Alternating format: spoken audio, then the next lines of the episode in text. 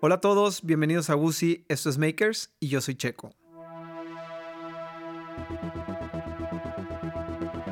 ¿Alguna vez te has puesto a pensar en lo afortunados que somos como seres humanos que podemos transmitirnos la información que recolectamos a lo largo de nuestra vida y dejársela a la siguiente generación? Este show trata precisamente de eso. Vamos a escuchar historias de gente que sus ideas, su pasión y sus ideales se transformaron en herramientas para ellos mismos ser la solución a cualquier obstáculo. ¿Alguna vez te has preguntado todo lo que hay detrás del fascinante mundo de la psiquiatría y detrás del mundo de las adicciones? Hoy lo vamos a descubrir con Luis Mexueiro, quien nos va a platicar un poquito de su historia y cómo llegó a este mundo.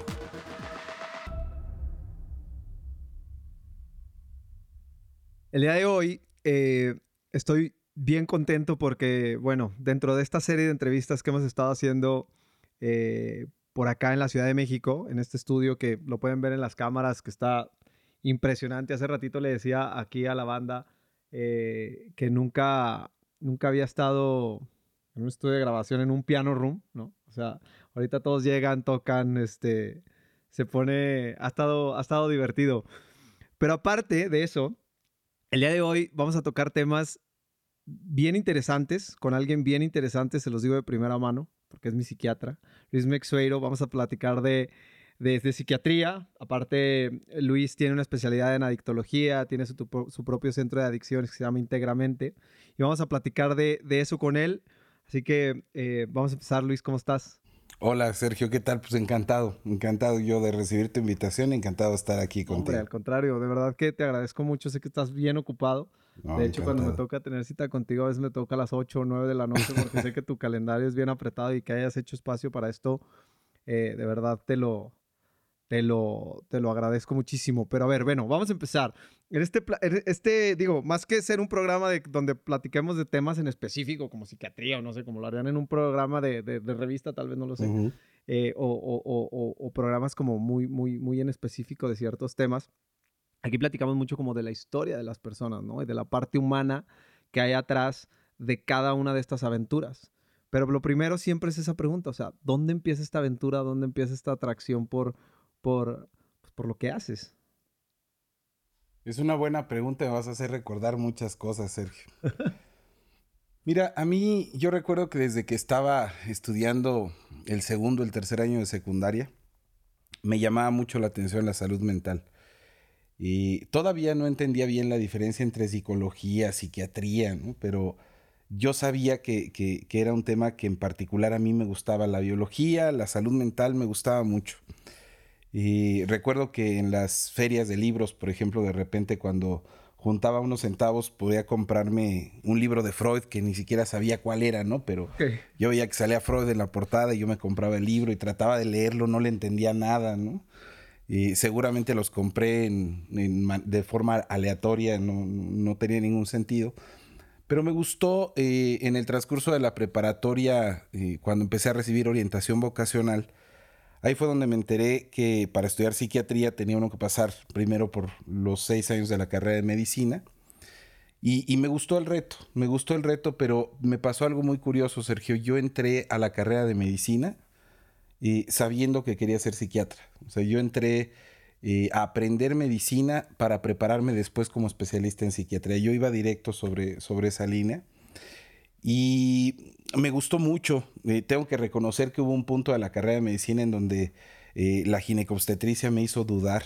Okay. Y llegó un momento en el que empecé a dudar porque me gustó mucho la, la parte quirúrgica, me gustó. Eh, la, la, ginecobstetricia tiene todo, ¿no? Tiene cirugía, tiene medicina clínica, este, está la reproducción asistida, se me hizo muy interesante. Claro. Pero recuperé este, la cordura, ¿no? Recuperé mi camino y finalmente decidí aplicar al examen nacional de residencias para la especialidad en psiquiatría, eh, ya sabiendo que quería yo dedicarme a, a, la parte terapéutica, a la parte farmacológica, toda esta parte que integra la psiquiatría, que es pues el escuchar al paciente, el poder acompañarlo en sus padecimientos, el poder abordarlo no solamente con, con una asesoría psicoterapéutica, sino con una parte de estrategia farmacológica, ¿no? Cosa que los psicólogos normalmente no pueden hacer en México. Y a mí se me hizo que era. que se hace mucho de forma inadecuada. No, es, es que es, es, difícil, ¿no? Este, poderlo integrar. Yo creo que hace falta, de ahí viene el nombre de integra, hace falta una visión integral de la salud mental. Yo, yo tenía desde ese entonces una idea de que eh, la salud mental se tiene que abordar desde, varios, desde varias trincheras, ¿no? Tiene que haber una parte muy médica, tiene que haber una parte psicológica, tiene que haber una parte terapéutica. Eh, yo les ah, explico a veces a mis pacientes eh, y les pongo el ejemplo cuando queremos sembrar en un terreno naranjas, queremos cosechar naranjas. Lo primero que tenemos que hacer con el terreno es preparar la tierra, ¿no? Hay que fertilizar la tierra, hay que moverla. Después venimos y, tiramos las semillas de naranja y luego cuidamos ese cultivo para que crezca y podamos cosechar naranjas. Y la parte farmacológica, eh, a mi impresión muy particular, es la parte de preparación del terreno. El fármaco muchas veces lo que hace es preparar la tierra, preparar las neuronas para que estén en condiciones bioquímicas adecuadas y luego podamos plantar la semilla que viene la parte psicoterapéutica. Y, esa semilla pueda crecer eh, y germinar en el cambio que queremos lograr. Si yo solo doy el fármaco, es como si preparara muy padre el terreno, pero nunca siembro la semilla de naranja. Entonces, ¿va a crecer algo? Sí, sin duda. ¿Qué? No voy a saber, ¿no? O si siembro la semilla sin preparar el terreno, que la semilla sería la psicoterapia, pues seguramente se va a generar algún cambio. ¿Cuál? No lo sé porque no preparé la tierra, ¿no? Entonces tiene que ser este abordaje integral. Y ahí fue donde empecé yo eh, mi camino personal como, como psiquiatra a, buscar eh, crear algo que pudiera dar esta visión integral, ¿no? Años después, eh, cuatro años después, cuando me gradué, surgiría ya el, concepto de integre, ¿no? Ok, claro. Fíjate, hay, una cosa bien interesante que creo que ha pasado en, no sé, en los últimos, en los últimos, no, no, no poder ponerle un periodo de tiempo, pero esta apertura hacia, hacia, hacia la salud mental sobre los mismos pacientes, ¿no? Antes a lo mejor era como más complicado. Eh, el, tener la apertura de decir, híjole, pues voy a ir a un psiquiatra. No, pues es que si voy a un psiquiatra, pues a lo mejor es porque yo estoy. o sea, como que había un conflicto. Podría haber en muchas personas un conflicto y la importancia de tener esta apertura porque. De cierta forma, creo que en algún punto, ahorita que hablas de íntegramente y de estas diferentes, eh, eh, diferentes áreas, ¿no? La, la, psicoterapia, este, lo, que se hace contigo, eh, qué importante es también saber que a lo mejor siempre hace falta pues, echarnos un clavado todos y cada uno, porque a lo mejor, por más bien que nos sintamos, a lo mejor siempre hay un granito donde podemos revisar si necesitamos este, eh, eh, eh, un tipo hasta a lo mejor un tipo de acompañamiento, ¿no? Sobre todo hoy en un mundo un poquito más revolucionado. ¿Dónde sientes tú o cómo sientes tú esta apertura cada vez más en la gente de, de, poder abrirse a, la posibilidad de atender su, su salud mental? Es maravilloso que preguntes eso, Sergio. Mira, yo creo que es una necesidad que la pandemia acentuó. Ok. O sea, la necesidad ya estaba. Hay un dato, eh, el otro día platicábamos de, los libros de Yuval, ¿no? Ajá. Hay un dato que, viene en uno de los textos, me parece que es en Homo Deus, eh, un texto de Yuval Harari, que, que me quedó muy grabado cuando lo leí hace unos años, que decía que hoy en día, en el siglo XXI, mueren eh, cerca de 600 mil personas por, por hambre en el mundo, ¿no? O sea, el tema de la hambruna se ha resuelto en la mayor parte. Es, es difícil que hoy en día muera gente por falta de alimento, ¿no? Ya las, las, organizaciones pueden llevar insumos a la mayoría de los rincones del mundo. Son, son pocas las personas que, que fallecen por hambruna. Entonces, eh, yo, yo creo que es parte de una necesidad que se vino acentuando con la pandemia, ¿no? Eh, en uno de los textos de, de Yuval que platicábamos hace poco, creo que es en el de Homo Deus, hay un dato que se me quedó muy grabado, donde te dice que actualmente en el siglo XXI hay menos de 600 mil personas en el mundo que mueren de hambre, o sea, menos de, casi medio millón de gente que muere por falta de alimento. Y en cambio, en el mismo siglo XXI, eh, prácticamente un millón de personas al año se quita la vida.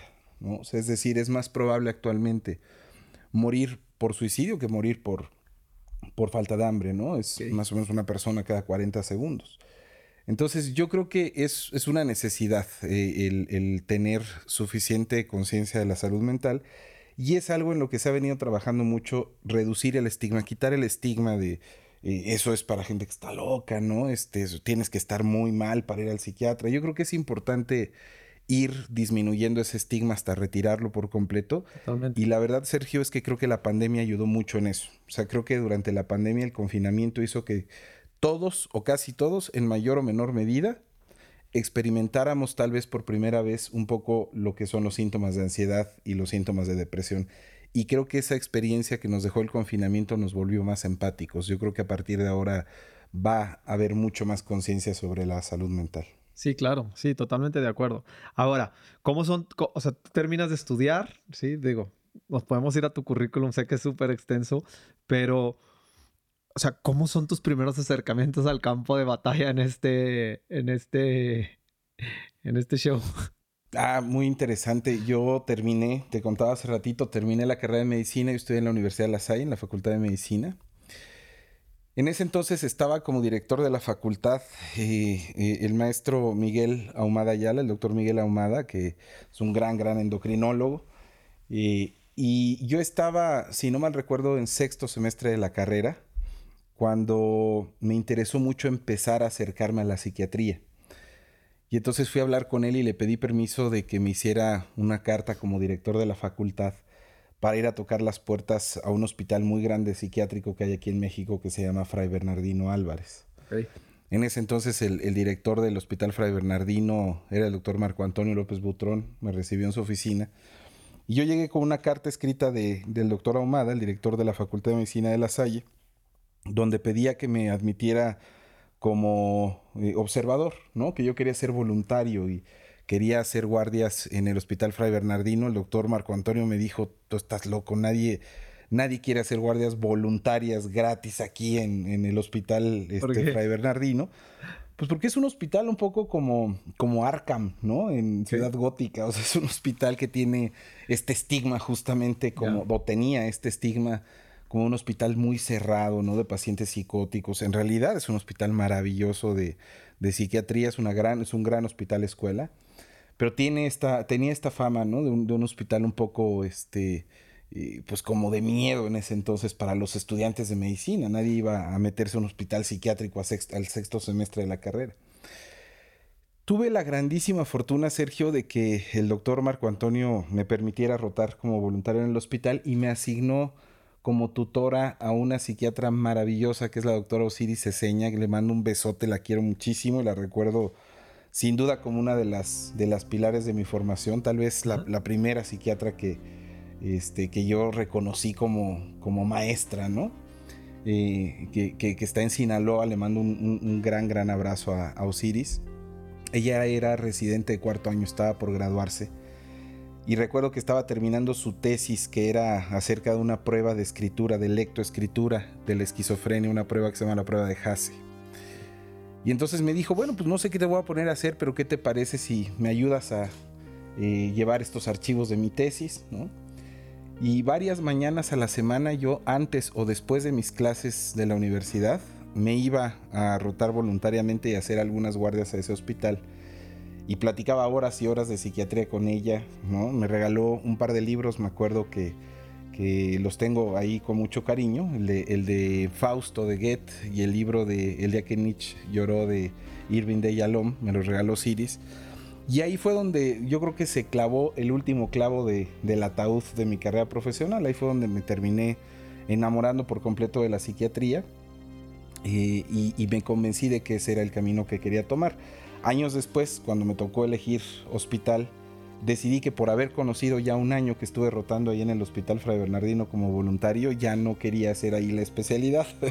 y entonces busqué entrar al Instituto Nacional de Psiquiatría y a la Clínica San Rafael, que ya se extinguió, por cierto, ya, ya no existe la clínica, pero yo fui de las últimas generaciones que tuvieron la oportunidad de, entrar a ese hospital eh, de una congregación sanjuanina y terminé finalmente en el Instituto Nacional de Psiquiatría. Pero le tengo un gran cariño al Fray Bernardino. No, qué bien. Fíjate, ahorita que estaba escuchando todo esto, seguimos hablando como de estigmas, ¿no? Y de ciertas cosas. Entonces me gustaría hacer una pauta aquí al principio. A lo mejor, de repente me gusta como hacer que mis invitados este, manden un mensaje a la gente que nos esté escuchando, ¿no? Porque es donde a veces se puede dar como el, como el, como el impacto directo. Entonces, este tema de la salud mental, a veces nosotros nos podemos autoengañar, nos podemos decir mil cosas, pero nosotros todos sabemos cuando algo, creo yo, ¿no? Que algo no está bien, ¿no? Entonces, si hay alguien allá afuera, ¿sí? Al que tú le pudieras, o sea, que nos pudiera estar escuchando en este momento y pudiera empezarle a hacer clic ciertas cosas de, hijo, siempre he tenido la tentación de ir, hay una parte de mí que sabe que lo necesita, hay una parte de mí que esto, hay una parte de mí que aquello. O sea, ¿qué les puedes decir para que puedan tomar esa decisión de, órale, va? Porque definitivamente es muy feo vivir con un, con un tipo de cualquiera, porque digo, dentro del mundo de la psiquiatría hay mil cosas, ¿no? Por mil razones por las que uno podría, podría ir, ansiedad, depresión, mil cosas, ¿no? Entonces, ¿Tú qué le dirías para que fuera ese como último paso de decir, bueno, va, me voy a dar la oportunidad y qué pueden esperar, ¿no? O sea, ¿cuáles pueden ser aquellos mitos a lo mejor con los que tú te has enfrentado cuando, cuando, cuando ya alguien te platica de que, este, oye, pensaba que era así o pensaba que era así y, ya me siento más tranquilo, ¿no? Entonces sería, me parece una pauta como, como interesante. Sí, yo creo que la mejor medicina, y esto aplica en todas las áreas de la medicina, no nada más en la salud mental, pero yo creo que la mejor medicina es la preventiva. Eh, es mucho más importante poder prevenir y mantener tu salud en buen estado antes que tener que buscar porque ya te enfermaste de algo. Claro. Es un poco lo que pasa con los dentistas, con los odontólogos. Este, la mejor visita al dentista es la profiláctica, ¿no? Oiga, doctor, vengo a que me haga una limpieza de los dientes, a que me revise, ¿no? Y este, a que le dé mantenimiento a mi dentadura. Y si tú haces eso y tienes buena higiene dental, pues prácticamente todas las veces, las dos o tres veces que te pares en el dentista al año van a ser muy nobles. Si te esperas sin ir al dentista y sin cuidar tus dientes hasta que ya tienes caries y ya te está la infección comiendo la muela, etcétera, bueno, pues tus visitas van a ser dolorosas, van a ser caras, costosas, ¿no? Los tratamientos van a ser largos y probablemente pierdas tus piezas dentales. Entonces, lo mismo pasa con toda la salud. Si yo tengo la eh, buena costumbre, ¿no? Y la buena higiene para, para tener a un psiquiatra, a un psicoterapeuta, al cual puedo acudir eh, con cierta regularidad cuando yo creo que estoy durmiendo mal, ¿no? No sé por qué, tal vez, tal vez tenga muchas preocupaciones, tal vez tengo mucho estrés, tal vez tengo problemas personales, pero yo lo noto cuando ya eh, me está espantando el sueño. Llevo varias noches que no descanso bien, o llevo varias noches que, estoy tembloroso, que me siento angustiado, que tengo un nudo en el estómago. Eh, van varios días seguidos durante varias semanas, o por lo menos dos o tres semanas que me siento particularmente nostálgico, triste, que tengo pensamientos negativos, ¿no? Enojado. Bueno, creo que ese es el momento perfecto, no hay otro momento para acercarse a un especialista para, para ver qué puede estar pasando conmigo y corregirlo rápido, ¿no? En poco tiempo, seguramente con un bajo costo, seguramente con un tratamiento muy noble y muy sencillo. Porque si me espero hasta estar ya francamente deprimido, ¿no? Si me espero hasta haber desarrollado un trastorno de ansiedad grave, si me espero eh, al punto en el que, y eso pasa mucho desafortunadamente en México, eh, mucha gente, Sergio, intenta automedicarse con sustancias. Sí, claro. Entonces empiezo a fumar. No me doy cuenta, pero fumo para bajar mi ansiedad y entonces fumo y fumo y mientras más ansioso estoy, más fumo, ¿no? O empiezo a beber alcohol y entonces mientras más eh, nervioso, más tenso y más estresado estoy, más alcohol bebo llega un momento en que cuando voy al especialista ya llego con una pirámide de cosas, ¿no? El especialista va a tener que ir quitando pieza por pieza. A ver, primero vamos a ver qué pasa si quitamos el tabaco, vamos a ver qué pasa si quitamos el alcohol, y luego vamos a descubrir la ansiedad, y luego descubrimos la depresión, y hasta abajo de la pirámide, en la base, a veces descubrimos, por decir algo, que pues tú tienes déficit de atención, hiperactividad desde que eres niño, tienes 45 años y nunca te lo diagnosticaste, ¿no? Y nunca te lo trataste. Y mientras más tiempo pasa, más complicado es el tratamiento. Entonces, hay que tratar de ir preventivamente a cualquier especialista. Hay que tratar de mantener esta eh, salud mental y física desde el principio. Hay que enseñársela a los niños. Eso es súper importante. O sea, enseñarle a nuestros pequeños lo importante que es el autocuidado, lo importante que es, así como un niño puede aprender a decir, oye, hoy me duele la panza, ¿no? Este, un niño debe poder decir, hoy me siento muy triste, ¿no? Hoy me siento mal, hoy estoy muy enojado y, saber pedir ayuda, ¿no? No, no, precisamente ahí comienza el estigma, en no minimizar ese tipo de, de experiencias emocionales de los niños, para que ellos sepan que se vale levantar la mano cuando se sienten anímicamente mal. Sí, claro. Sí, sí, sí, sí, sí. Sobre todo que también existe esta apertura en los papás de, decir, vale, bueno, vamos a, una cosa de, de, este tipo, ¿no? Yo creo que es, es, importante siempre mencionar, este, los que hemos tenido la oportunidad de estar en un tratamiento, bueno, a mí en este caso contigo o, o, alguien con alguien más, que es mucho más natural de lo que parecería, ¿no? Este, hablando de estigmas, siempre, siempre creo que creo que alrededor de esto como que, como que están. Y, es muchísimo más natural y muchísimo más agradable, te sientes acompañado, te sientes tranquilo, este, te das cuenta que todas las cosas que estabas pensando pues realmente no son como, como tú las hubieras pensado. Ahora, ¿cómo ha sido el combate eh, que al, al, que tú te has enfrentado para ir generando esta, esta, esta apertura este, si es que has visto a lo largo del tiempo cómo ha ido cambiando. Ahorita hablabas de, precisamente de, un punto en específico que es la pandemia, pero una vez que estás dentro de tu especialidad, o sea, ¿cómo, cómo, cómo vas eh, encontrando tu camino en el, en el, mundo de la psiquiatría con, con todo este tipo de, cosas? Fíjate que, fue un camino difícil, sí. Eh, Sergio. Fue un camino difícil porque la respuesta a tu pregunta es realmente no encontré un lugar. Yo siento que no encontré un lugar para mí dentro de la psiquiatría que a mí me enseñaron. Me encantó, claro, me gustó muchísimo, pero tengo que reconocer eh, con mucho respeto a todos mis maestros que la psiquiatría que yo aprendí a mí no me gustó. Ok. No me gustó. Sentí que faltaba algo. De verdad sentía que faltaba algo. La escuela que tenemos en México de psiquiatría es una escuela eh, muy influida por la escuela americana de psiquiatría.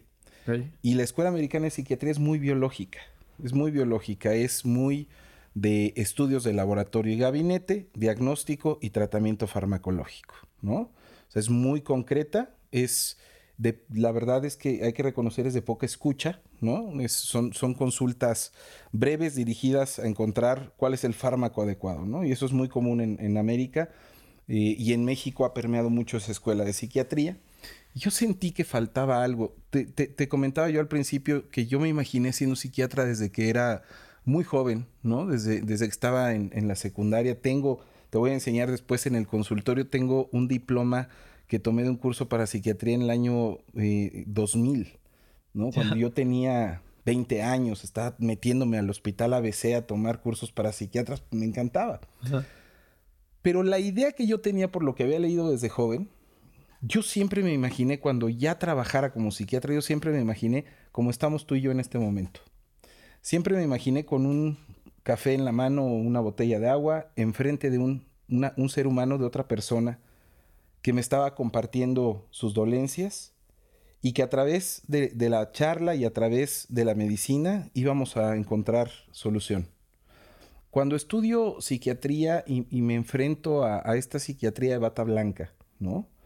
Donde, donde, hay un empoderamiento del médico, donde el médico siempre trae una bata blanca eh, resplandeciente, una corbata apretada, ¿no? El, eh, casi, eh, casi, casi el sillón del, del, psiquiatra siempre es más alto que el del paciente, ¿no?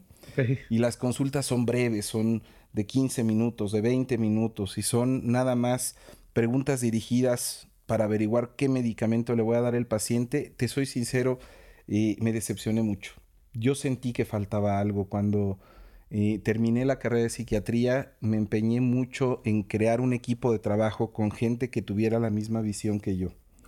Y que supiera que para poder eh, tratar a un paciente que se siente afligido en cuestión emocional, es importante escucharlo, ¿no? O sea, yo, yo no soy, eh, tú lo has vivido, yo no soy una persona que te, que, te atienda una consulta de menos de 45 minutos. Sí, ¿no? O sea, yo me tomo entre 45 minutos, a veces más de una hora hablando con mis pacientes, eh, escuchándolos, acompañándolos. A veces no puedo hacer mucho, ¿no? A veces es solo acompañarte, escucharte, eh, tal vez darte alguna opinión personal, profesional y tratar de darte un respaldo de tratamiento farmacológico que tenga una visión justamente mucho más integral, una, una escuela diferente, ¿no? Una escuela que sí parte de la escucha, del acompañamiento y sobre todo del trato humano, ¿no?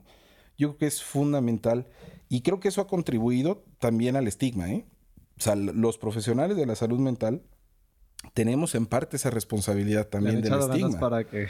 Pues claro, si, si tú eh, para que vas, fíjate, ¿no?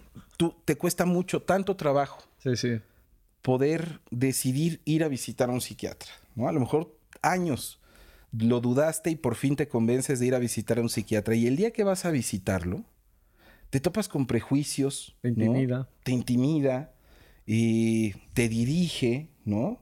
Te juzga. Yo conozco eh, eh, experiencias de pacientes que me dicen es que llegué con, con el doctor y me dijo, ¿y por qué ha hecho todo eso? ¿No?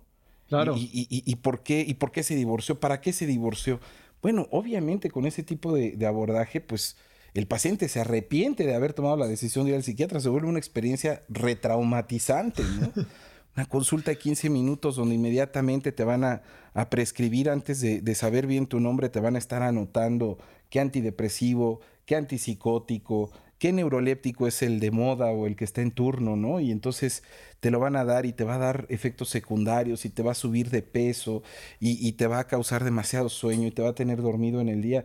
Bueno, pues por supuesto que también muchos eh, de, los problemas del estigma hemos contribuido los profesionales de la salud mental y creo que es responsabilidad de todos, tanto del, del paciente como de los, de los profesionales, psicólogos, terapeutas, psiquiatras, ir cambiando ese, ese estigma, ir siendo más empáticos, ir siendo más humanos en este acompañamiento. Aparte, algo súper importante que hay que, o sea, tener, o sea, digo, que te pudiera ayudar como de regreso de, desde la vista del, desde los ojos del paciente, es que cuando alguien va a un tipo de, de terapia o de, o de, o de, o, a este tipo de medicina, pues realmente el paciente necesita un periodo de educación, ¿no? O sea, necesita también el diálogo con el psiquiatra para eh, nosotros también entender cómo a qué nos estamos enfrentando, qué es esto que nos pueden dar los, por qué me estoy tomando esto, ¿no? A mí me ha tocado estar en alguna, en alguna ocasión, en alguna, en alguna mm, eh, cita con algún psiquiatra nuevo y realmente te llevaste cuatro o cinco palabras de él y pues, prácticamente lo único que te llevaste fue una, instrucción, ¿no? Y te tienes que también llevar un, un, aprendizaje, ¿no? A mí me ha tocado, por ejemplo, contigo, que a veces el medicamento pues es una opinión, que me aclara el camino y me aclara todo el enredo que traigo yo en la maraña, este, digo, la maraña que traigo en la cabeza eh, pues respecto a un problema, a lo mejor es un periodo de estrés muy alto por el trabajo, por distintas cosas que estoy haciendo y en algunas se atora algo. Y realmente a veces la opinión, simplemente aclararte el camino se torna en ser el medicamento, ¿no? Aparte de lo que vas a acompañar con sí con el fármaco, pero creo que es lo importante de, dar con la persona adecuada porque, porque sí creo que detrás de, de todo, lo, de todo lo biológico y de todo lo y de todo lo, técnico que pueda hacer este, eh, la medicina, hay, hay, un, hay, un, hay, también la parte humana, ¿no? Donde tienen que tocar de cierta forma la parte humana de uno con la parte de humana de otro. Yo sí creo que es importantísimo hacer clic con la persona que, que, que, vas a estar, ¿no? Sí, por supuesto. Yo, yo creo que es parte de, de, la, de la cura, ¿no? Totalmente. O sea, desde el momento en el que tu amigo. tanto tu psiquiatra como tu psicoterapeuta, en el momento en el que tú lo conoces, el que sientas que estás en un lugar seguro, que estás en un lugar donde te sientes en confianza, que estás en un lugar donde te sientes cuidado, yo creo que eso es fundamental para que un tratamiento comience con el pie derecho. Es, Totalmente si, si, llegas a un lugar donde te sientes amenazado, no confías en el médico, no confías en el terapeuta, te sientes juzgado, ¿no? Ni siquiera vas a confiar en el medicamento. Claro, Claro, eso va a sesgar, va a marcar un camino de errores. Y, a mí, mira, yo soy un fanático de la psicofarmacología. Me parece fabuloso lo que se ha logrado con la medicina molecular actualmente.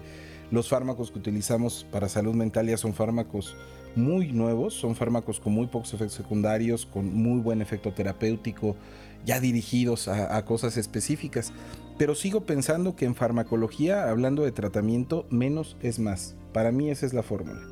Un tratamiento, mientras menos medicamento requiera y mientras menos cantidad de medicamentos distintos requiera para tener bien al paciente, para curar al paciente, es un tratamiento mejor elaborado.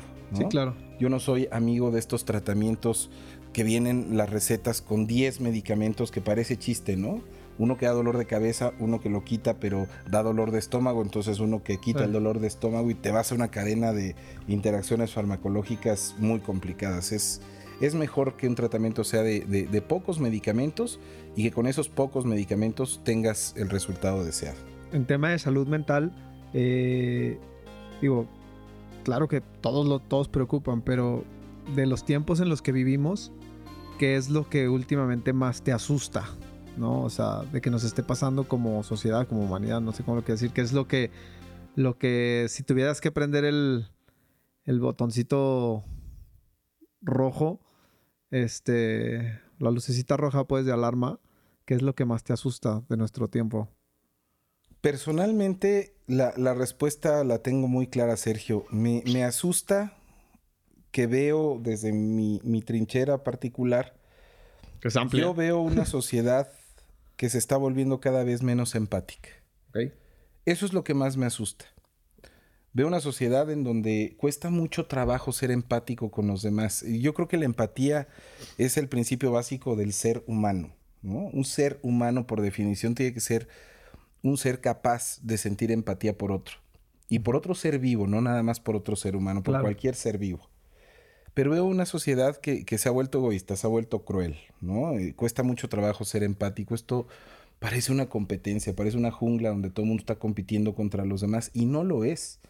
Finalmente todos somos lo mismo y todos vivimos exactamente en el mismo lugar. Entonces creo que tenemos que hacer una labor de concientización muy fuerte en todas las áreas y desde todas las trincheras eh, para poder ser más humanos y ser más empáticos. Y si te fijas en, mis cuentas de, redes sociales, yo prácticamente diario hago un tuit o, una publicación con ese hashtag. Llevo varios años haciendo el hashtag de, de eh, Be Human y el, hashtag de sé, empático, sé compasivo. ¿no? Okay. En tiempos difíciles eso es importantísimo. A mí me sorprende, por ejemplo, en México tenemos un gran ejemplo de cómo la tragedia puede sacar a flote la empatía. Cuando pasamos situaciones difíciles como este confinamiento o el gran ejemplo que tuvimos durante los sismos de el 2016 fue, ¿no? Y, 1985, eh, en estos sismos eh, la tragedia hace que los seres humanos empaticen y se vuelvan compasivos y se unen y ayudan a los demás para, para salir adelante. Yo creo que si eso lo mantuviéramos no en momentos de tragedia, sino en momentos de tranquilidad, la humanidad crecería muchísimo. O sea, tenemos que ser más empáticos, más compasivos, tenemos que tener este sentimiento de ayuda al prójimo, no nada más en las épocas difíciles, sino todo el tiempo hay que estar dispuestos a darnos la mano. Sí, de acuerdo. Cuando todos nos juntamos y digo, y se platica de esto en las mesas, ¿no? Eh, es que el mundo está de esta forma, hace falta empatía, hace falta esto, que siempre, claro, siempre el que de por sí el simple ejercicio de que exista la conversación, este, es, es muy bueno, ¿no? O sea, es, es bueno. Eh, al final de cuentas, a mí siempre me gusta pensar, ok, ok, de todo lo que discutimos, cómo lo tomamos y lo ponemos en práctica. Pero en este caso, y precisamente eh, hablando de tema de salud mental, esta falta de empatía, esta falta de, de, de, de, de Sí, este, eh, eh, todo, todo esto de lo que tú hablas, ¿qué repercusiones tiene en tu consultorio? O sea, que, eh, el hecho de que estemos sufriendo de esto, careciendo de esto, ¿qué problemas ves que está arrojando en salud mental? O sea, cuando la gente llega a tu consultorio, ¿no? O sea, y se podría decir que prácticamente este, lo podríamos ver hasta con datos, ¿no?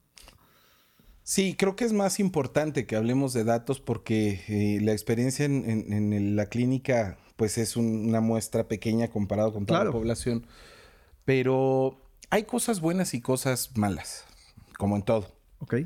Algo muy interesante que ocurrió durante la pandemia, yo estaba al principio del confinamiento muy preocupado por muchos de mis pacientes, porque yo lo primero que pensé es, bueno, si ya la estaban pasando difícil, ¿no? Con depresión, con ansiedad, Ahora estar eh, aislados socialmente, estar encerrados en sus casas.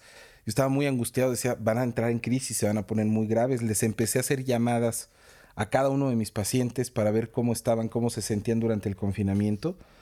Y me topé con la sorpresa de que la mayoría de los que ya eran mis pacientes antes de la pandemia me contestaban, estoy muy bien. No se preocupe, doctor, estoy mejor que antes. Ok. Y empecé a preguntarles, empecé a platicar con ellos y descubrí que la experiencia del confinamiento, en realidad aquellos pacientes que ya se sentían mal antes de la pandemia, les ayudó. Y tiene una lógica. El confinamiento en casa creó un ambiente un poco más noble para recuperarse cuando ya estaba sufriendo ansiedad y de depresión. ¿Por qué? Porque eh, parte del, del, estigma lo que, lo que crea es que si tú tienes un padecimiento de ansiedad o de depresión, es difícil que los demás lo entiendan como una incapacidad. Mucha gente tiene que ir a sus oficinas a trabajar sintiéndose muy mal.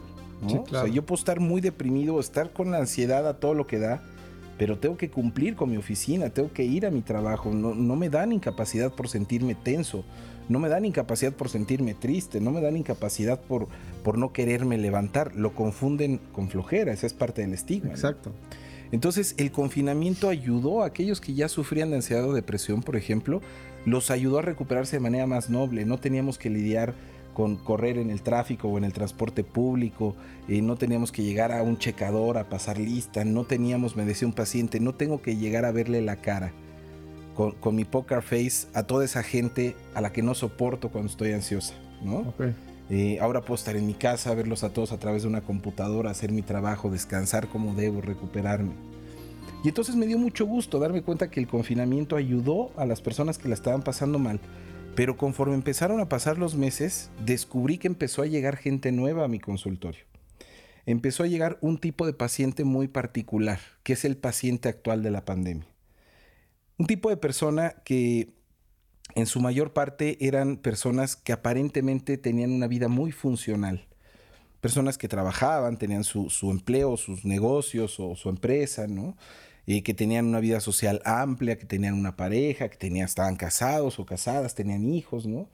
Y de pronto, conforme empezó a avanzar el confinamiento, empezaron a llegar con mucha depresión y con mucha ansiedad, porque se dieron cuenta de que estar en su casa los enfrentó a una realidad que estaban evadiendo desde hace mucho tiempo. Claro. Gente que evadía su realidad con las horas excesivas de trabajo, gente que evadía su realidad con el consumo excesivo de alcohol o de alguna otra sustancia, gente que evadía su realidad con la vida social tan nutrida que tenía. Y claro, cuando se enfrentan a estar en su casa con su esposa, con su pareja, con sus hijos, se dieron cuenta de que ese ambiente no les gustaba. ¿no? Les creaba problemas. En Wuhan, eh, cuando se dio el primer semáforo verde, aumentaron el 40% de los divorcios en la ciudad de Wuhan. Entonces eh, empezó a haber cosas buenas y cosas malas. Yo creo que una de las mejores cosas que ocurrió con la pandemia es que sí creó una conciencia un poco más empática de lo que es eh, la salud mental en la mayoría de la población, porque todos vivimos en mayor o en menor medida un poco de ansiedad, un poco de depresión durante la pandemia y es normal.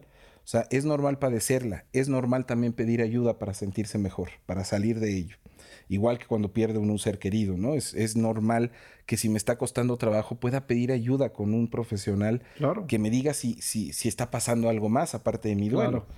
Eh, y de las cosas malas, yo cre creería que lo único que es eh, delicado no es, no es algo malo. Yo, yo soy eh, muy aficionado de la tecnología, me encanta la tecnología cada noticia tecnológica, innovación tecnológica que, que, aparece en el mundo a mí me emociona mucho.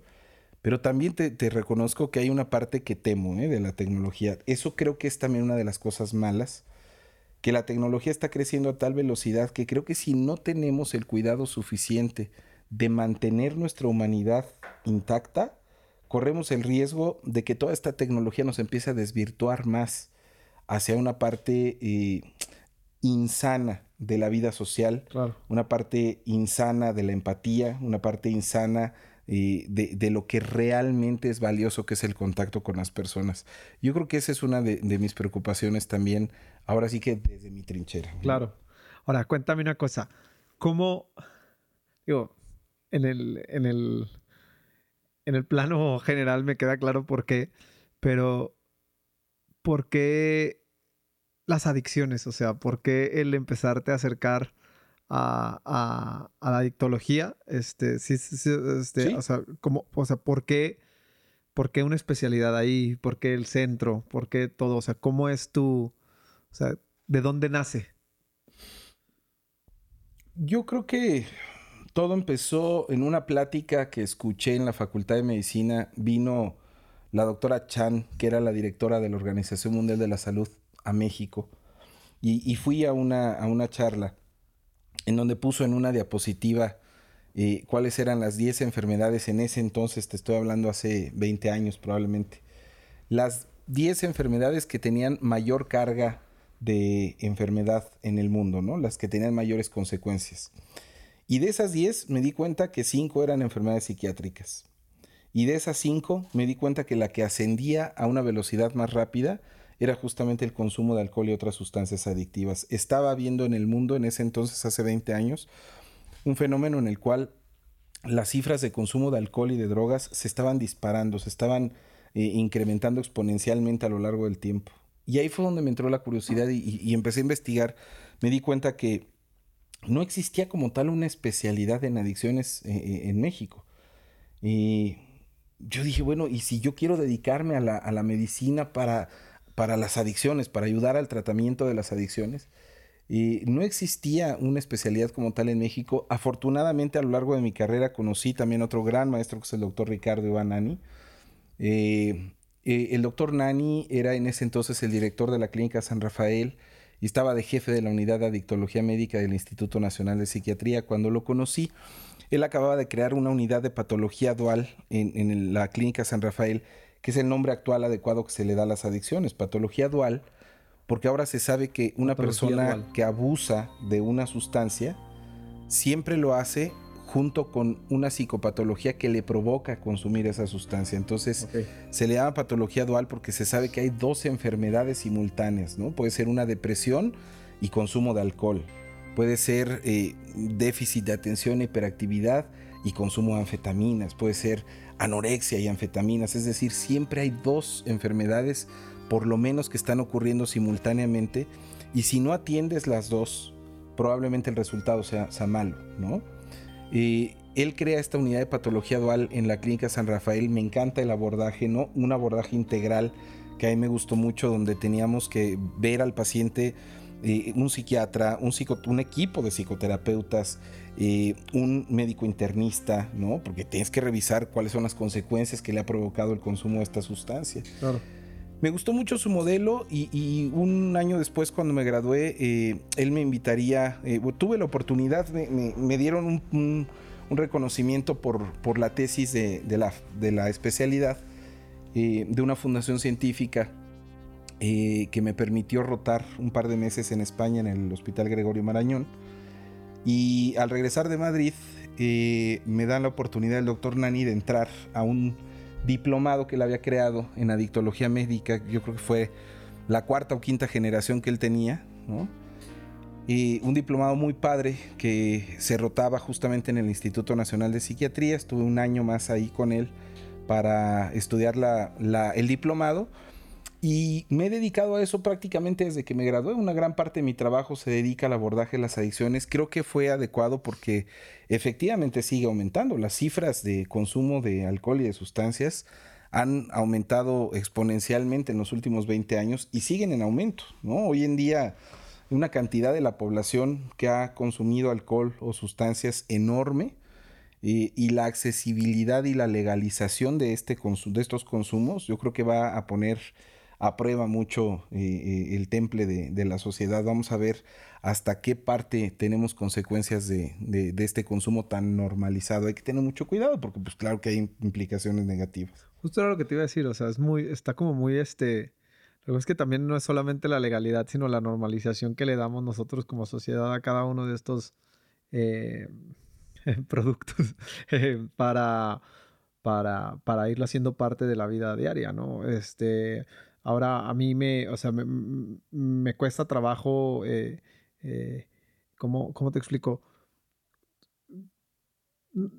O sea, me cuesta, me cuesta trabajo no pensar en un, en, un fin de semana, por decirlo así, este, en mi entorno, y llámese amigos, familia, eh, conocidos, trabajo, lo que sea, sin la cercanía del alcohol, del tabaco, de mil cosas, ¿no? O sea, y bueno, cómo alguien, ¿no? hablando de, estos, de esta normalización que le hemos dado, cómo alguien puede hacer un examen y decir, ok, esto que estoy haciendo ya no está normal. O sea, ya le tengo que empezar a poner atención. O sea, porque luego de repente también cuando tus papás te dan este, este examencito que hacen en AA, ya sabes, este, y que tienes que ir como haciendo checkbox de, de cada cosa. Todos salimos ahí. Todos salimos, ¿no? Reprobados. Exacto. ¿Cómo, cómo, cuál sería un, un examen de conciencia personal este, adecuado para decir, ah, caray, no me lo hubiera imaginado. O sea, que realmente te sorprenda y no que sea como, como esta reacción que todo el mundo tiene de, pues es que todo el mundo sale ahí, ¿no?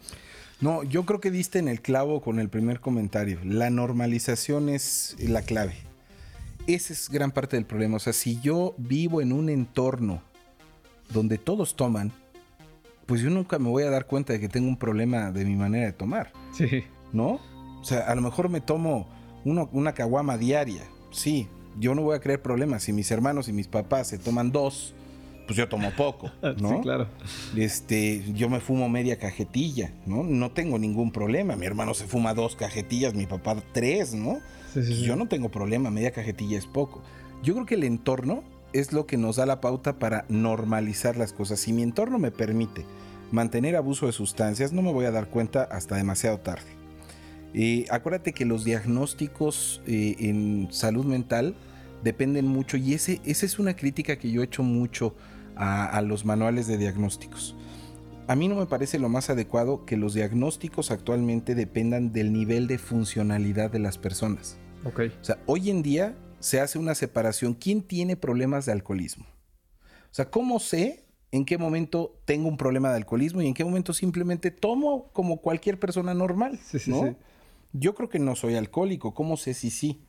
Bueno, actualmente la pauta depende mucho de la funcionalidad, es decir, mientras el alcohol no te genere problemas familiares, personales, de salud, económicos, pues quiere decir que eres funcional. No tienes un problema de, de, alcohol. En el momento en el que tu consumo de alcohol te provoca que tengas accidentes, que tengas problemas legales, que pierdas el trabajo, que te salgas de la escuela, que tengas problemas de pareja, ¿no? En ese momento ya se tiene que considerar que estás teniendo un problema de abuso de alcohol o probablemente ya seas alcohólico. Claro. Yo no estoy de acuerdo con eso y te voy a decir por qué. Porque la funcionalidad no nada más depende de qué cantidad de alcohol o de sustancias consumas. Depende también de la capacidad que tu cerebro tenga de resistirlas. Y yo conozco gente que tiene una capacidad intelectual brutal que puede mantener adicciones durante muchos años y seguir siendo funcionales, ¿sí? Y siguen trabajando y siguen creando negocios y siguen poniendo empresas y siguen creciendo y siguen produciendo y no faltan a su casa y juegan su papel de padres y juegan su papel de hijos y cumplen con el rol de la sociedad mientras los está consumiendo una adicción que por ser funcionales nadie atiende. Ok.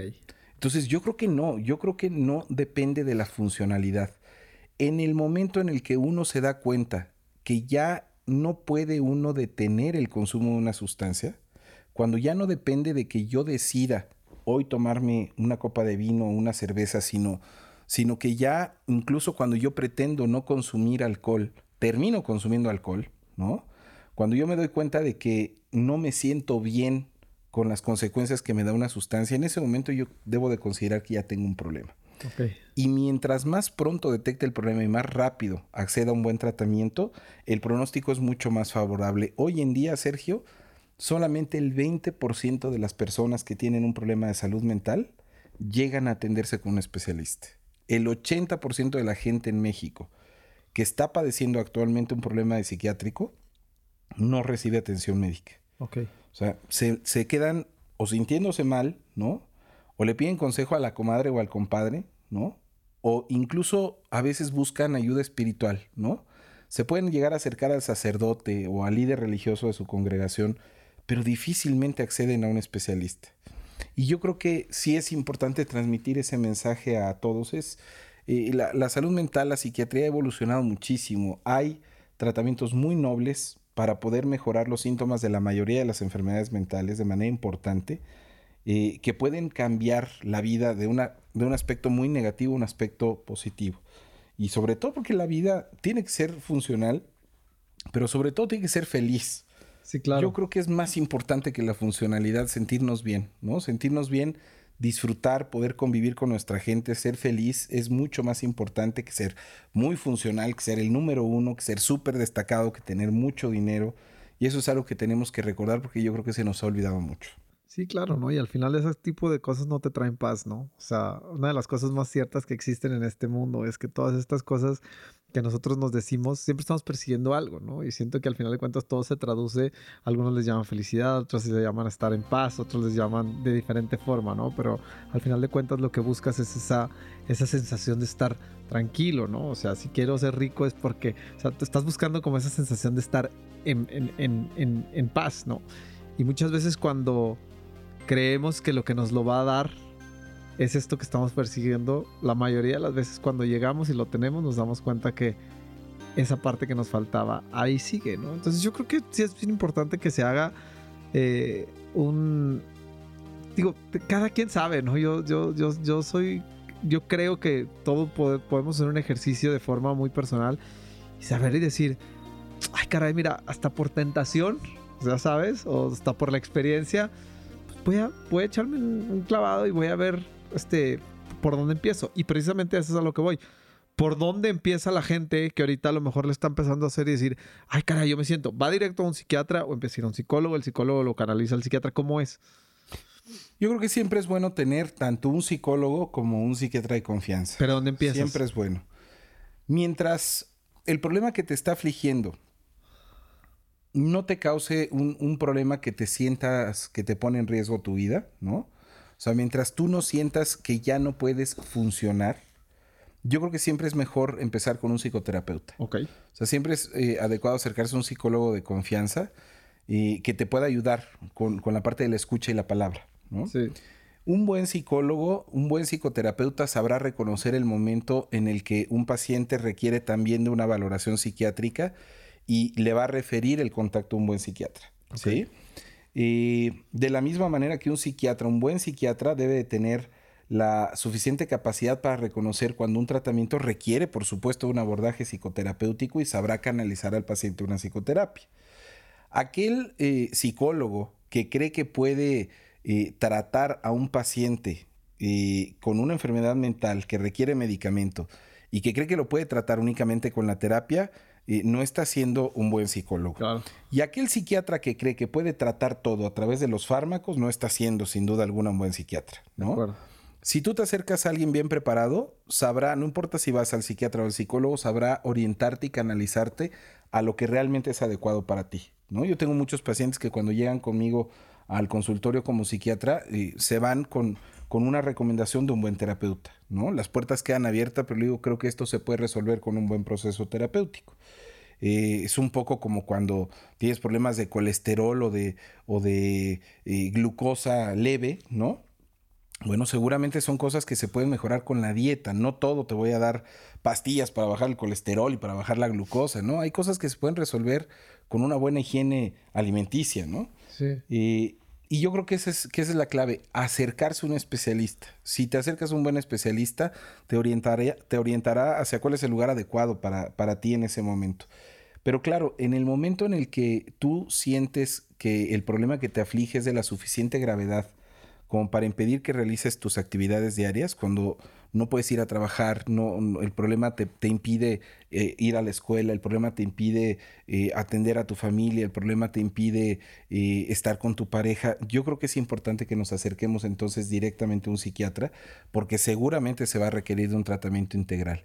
Y mientras más integral es el tratamiento, más rápido se resuelve el problema. O sea, siempre es mejor que haya diferentes expertos trabajando en un paciente para que tengas un mejor resultado. Sí, claro. Sí, mira, yo creo que uno de los ejercicios eh, que me gusta alrededor del tema de saber si necesito o no necesito es pensar que todos los días, todo el día estamos tomando decisiones, ¿no? O sea, unas más importantes que otras, otras simplemente es qué voy a desayunar o esto o esto, y otras, pues bueno, que pueden afectar directamente en, en, en, el, en, el, en el curso o en el trayecto que vayamos a recorrer, ¿no? Este, a lo largo de, nuestro día, de nuestra vida, y así, ¿no? O sea, todo el tiempo estamos tomando decisiones. Entonces, siempre pensar y decir, bueno, siempre ah, es, importante estar como en tu capacidad óptima, ¿no? O, o, sea, lo más cercano posible para tomar este tipo de decisiones que todos los días, desafortunadamente, tienes que tomar, ¿no? Porque ni siquiera es opción tomarlas o no. O sea, toda la vida, todo el tiempo estamos tomando decisiones. Entonces, creo que, creo que es importante que, que, que, la gente... Eh, le vaya perdiendo el miedo y le vaya y, se vaya dando cuenta que, que, es muchísimo más normal de lo que pudiera parecer en el en, lo que nos han enseñado en las películas, ¿no? No, y además algo muy importante que yo siempre comparto con, con mis pacientes, Sergio, es que, mira, yo soy de la idea de que la suerte, en realidad la suerte como la entendemos no existe, ¿no? Yo creo que la suerte no es otra cosa más que eh, la traducción de tener una buena capacidad de atención. O sea, la atención produce aquello a lo que le llamamos suerte.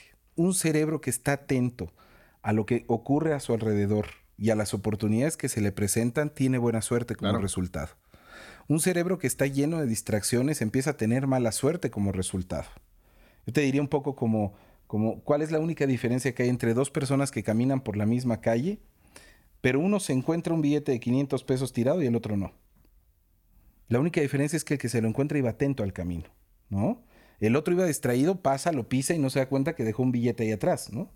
Entonces, esto es importante porque los problemas de salud mental como la depresión, la ansiedad, incluso el estrés, cuando tenemos demasiadas cosas en qué pensar o demasiados problemas que resolver, cualquier tema de salud mental te genera distracciones hay una parte de tu cerebro que está luchando contra la depresión, hay una parte de tu cerebro que está luchando contra la ansiedad, hay una parte de tu cerebro que está lidiando contra las deudas, contra los problemas de salud, contra los problemas de trabajo.